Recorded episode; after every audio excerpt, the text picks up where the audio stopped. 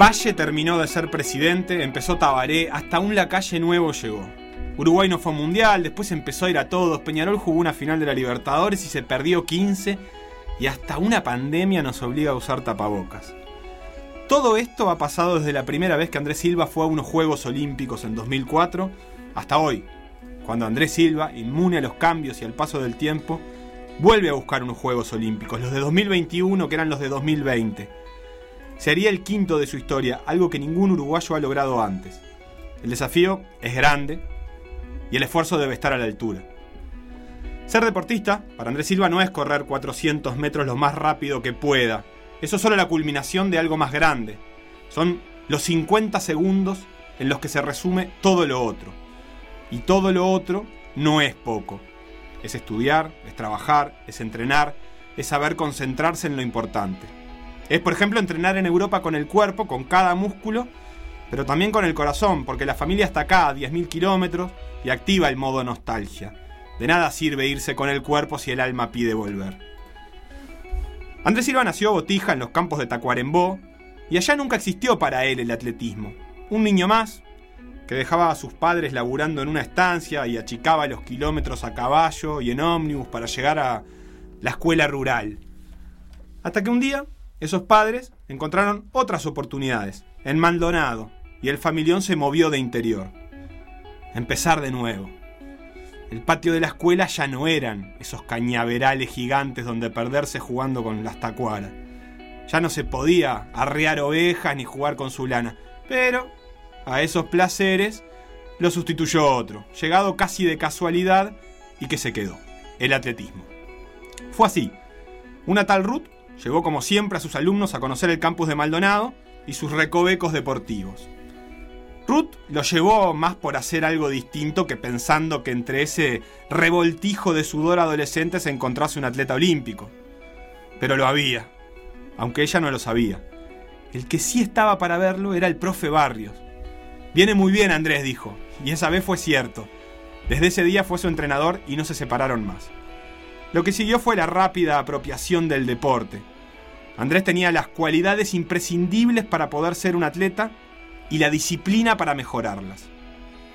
En juveniles destacó tanto en octatlón, disciplina en la que fue campeón del mundo, como en 200 metros. Pero se terminó volcando a los 400, haciéndose con varios récords nacionales.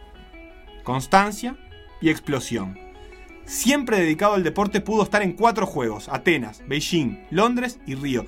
No se perdió ninguna cita olímpica. En el medio, resultados.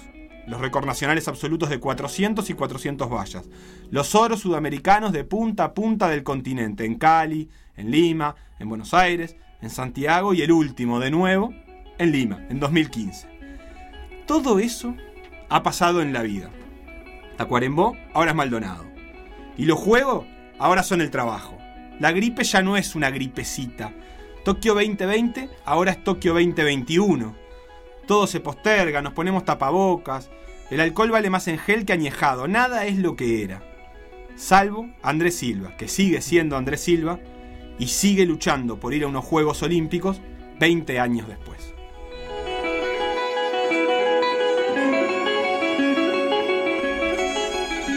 Vamos a conversar de acá al final, a las 3 de la tarde con Andrés Silva. ¿Cómo estás?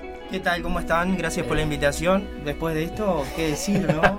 eh, hubo un repaso sí, sí, sí, puntilloso. Puntilloso, minucioso y muy, muy certero. Certero. Es así las sensaciones que transmitía Sebastián en la presenta, esos cambios, ese Tacuarembó natal, ese Maldonado, ese andar. ¿Es así como lo, lo describía Sebastián? Sí, sí, es así, es así. Es más, me hizo volver por un ratito, ¿viste? Me hizo volver por un ratito a, la infancia y a recorrer ese camino mientras él iba contando. Yo estaba, venía, él venía contando y venía yo ahí al ladito, ¿viste? Haciendo ese, ese paso a paso. Pero, pero sí, es tal cual, es así. ¿Y cómo, cómo notas ese paso del tiempo en vos mismo? ¿Te, ves? Es difícil ese ejercicio de mirar para atrás, pero digo, ¿te, reconoces en aquel que, por ejemplo, recién empezaba a probar el atletismo? Mirá, eh, yo creo que sí, porque creo que una de esas es las, las cosas más importantes. Uno, uno no puede olvidar de dónde viene y el camino que hizo.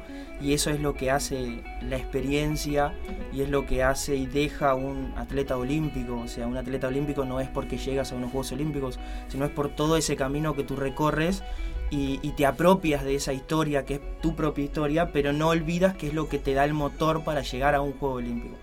Creo que sí, creo que sí, uno, uno no olvida y yo no olvido y, me encuentro ahí totalmente todo el tiempo, constantemente estoy volviendo al pasado a encontrar ese momento que me hace estar eh, en una situación similar hoy y cómo hice en ese momento para salir adelante o para seguir o para levantarme o para empujar o para correr más rápido y lo traigo al presente e intento aplicarlo de la misma manera y, y sacar lo mejor de la situación. Y de todas esas imágenes que, recordaba Sebastián en la presentación, ¿Cuál, ¿Cuál, es la que te gusta más a vos recordar eh, en cuanto a, logros deportivos? Bueno, yo creo que hay un montón de instancias acá en la cual eh, me cuesta un poquito identificarlas en, en, en, el momento preciso, pero creo que la, la etapa de, de, niño adolescente antes de ser sub-23 y antes de pasar adulto, obviamente, ese, ese intermedio por ahí, hubo un momento que, que, uno iba muy rápido en la vida, o sea, no solamente obteniendo resultados, medallas, sino que eran viajes, conocías países, personas, eh, todo venía de la mano, era como que todo estaba en el lugar justo, encajaba eh, de la mejor manera y, y, era fácil transcurrir y viajar en el tiempo haciendo lo que a uno le gusta, en este caso mío en el atletismo, eh, entonces era como, como, era como soplar y avanzar. Eh, capaz que hoy no estamos en esa situación, no podemos soplar y avanzar de manera tan fácil, eh, por no solamente la situación que estamos viviendo, sino porque también ya van, es un tiempo largo el transcurrido, ¿no? O sea, son cuatro Juegos Olímpicos, son más de 21 años eh, y bueno, y ahora estamos en la cresta de la ola, ¿no? Y en aquella época que estabas empezando, entre todas esas cosas que contaste, vos tenés claro qué fue lo que supongo que habrá sido un poco de todo, pero ¿qué es lo que te motivaba a seguir? Porque por ahí, no sé, me imagino que cuando estás empezando, capaz que no sabes si te gusta tanto el atletismo o tal disciplina, pero si te da la oportunidad de viajar, bueno, ya hay ahí también una seducción que no tiene que ver estrictamente con lo deportivo. Mira, brevemente, anécdota cortita, eh, antes de empezar a ir a, antes de que Ruth me llevara, Ruth era mi profesora de gimnasia al liceo, eh, antes de que me llevara a ese encuentro escolar que se hizo en el campus, nosotros pasábamos como alumnos por el liceo departamental al lado del campus en Maldonado, Pasábamos por la pista y veíamos chicos haciendo atletismo. Y es más, nosotros desde afuera los veíamos haciendo vallas, técnica por encima de la valla, y decíamos, no, mirá si nosotros vamos a hacer esto. O sea, no, ni, ni loco, ni hacemos bien de, de niño, ¿viste? Y después de un tiempo terminó haciendo la prueba, terminó haciendo no solamente el deporte, terminamos haciendo ese deporte, practicándolo a nivel nacional y a nivel internacional, y terminé haciendo vallas, o sea que, o sea que se te, podía, te, se podía, ¿entiendes? Y, y, te pone, te pone en ese momento ahí puntual que, que vos decís, bueno, a ver, si yo dije que no por algún motivo y hoy ese motivo eh, me lleva a hacerlo, eh, se pueden ir cambiando cosas en el tiempo. Claro, y de ese, de ese, arranque rápido que vos mencionabas, no sé, un año 2001 estabas ganando medallas en un sudamericano escolar.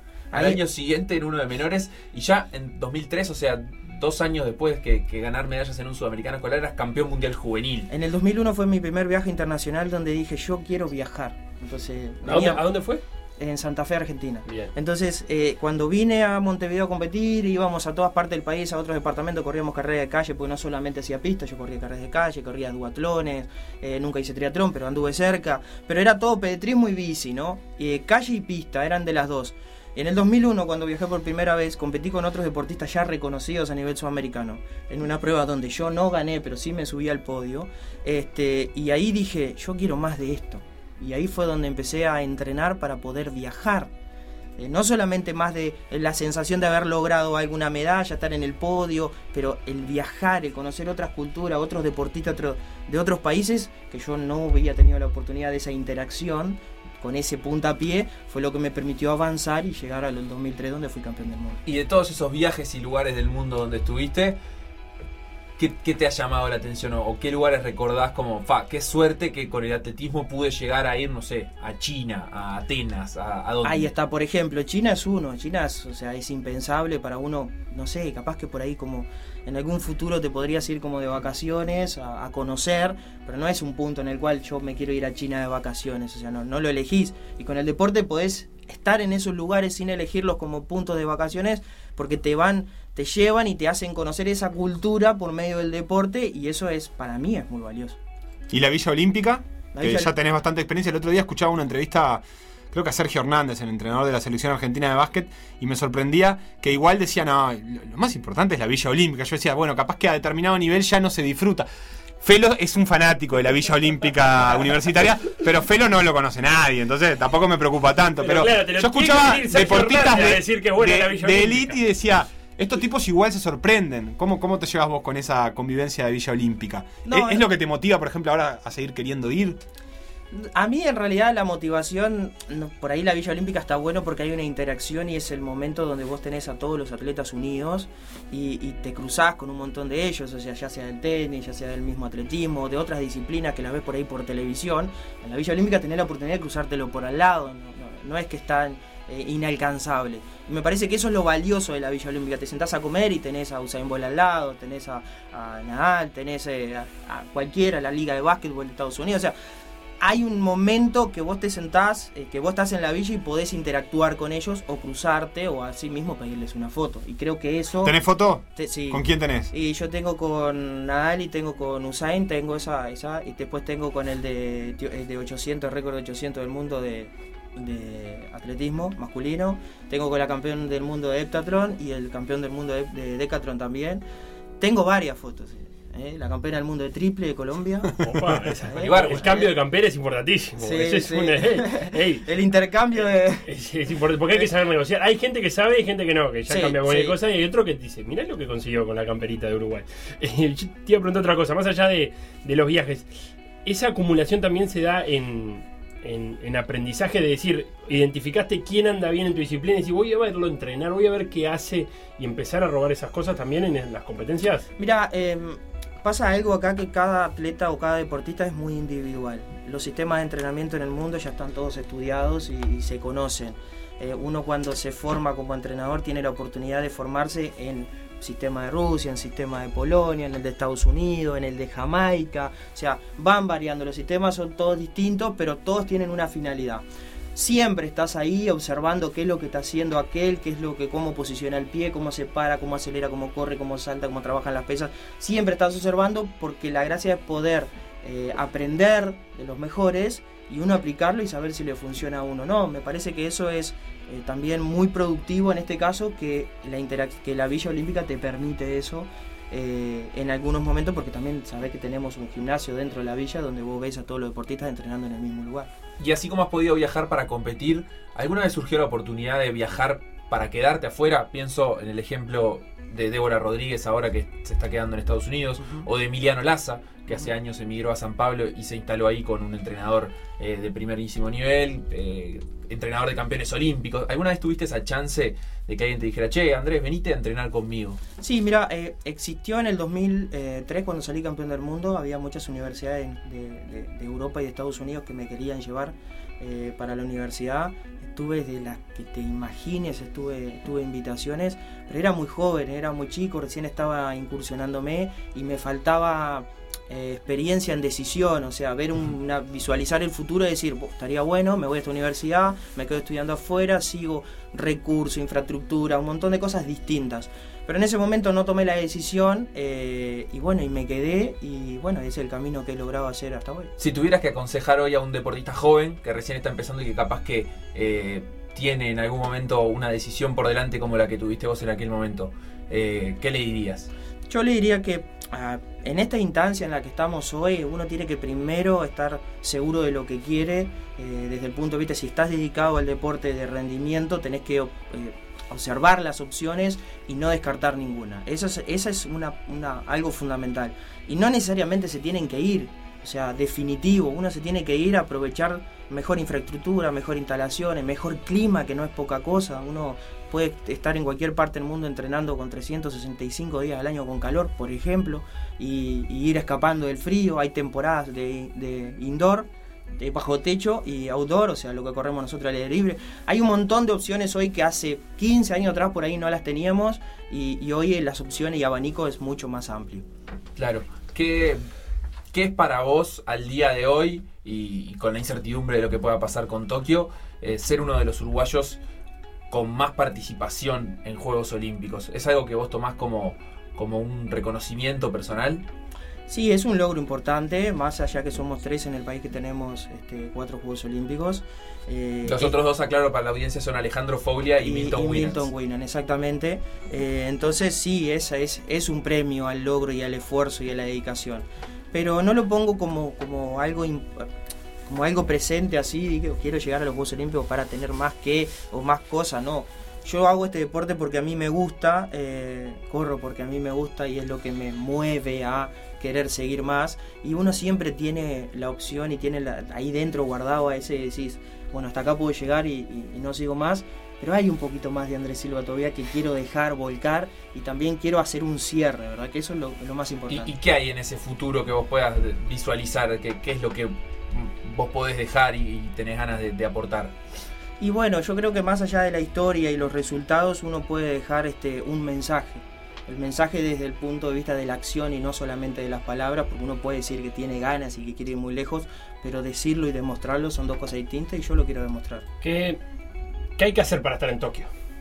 Bueno, hay que ser muy paciente en la situación que estamos hoy, eh, entrenar este, a medida que la situación vaya liberando eh, conseguir recursos, porque si bien hoy todo está un poco, como quien dice, entre comillas, detenido, el mundo va a empezar a funcionar de poco con liberaciones y uno tiene que estar al pendiente y, conseguir la posibilidad de, que cuando se abran esas puertas, porque si vamos al caso, nosotros estábamos en la gatera, faltaban 15 días para competir y se cerraron las puertas y estamos acá hoy eh, sin, sin, sin una visión, o sea, no tenemos fecha definida, sabemos que el mundo, que en Europa se están moviendo las competencias, pero nada de los Juegos Olímpicos, que es lo, esencial acá, queremos saber cuándo se van a abrir la, las puertas, una opción de decir, bueno, mira, sí lo vamos a hacer el año que viene en tan fecha, listo, ahí uno encara la situación de otra manera y, y apunta.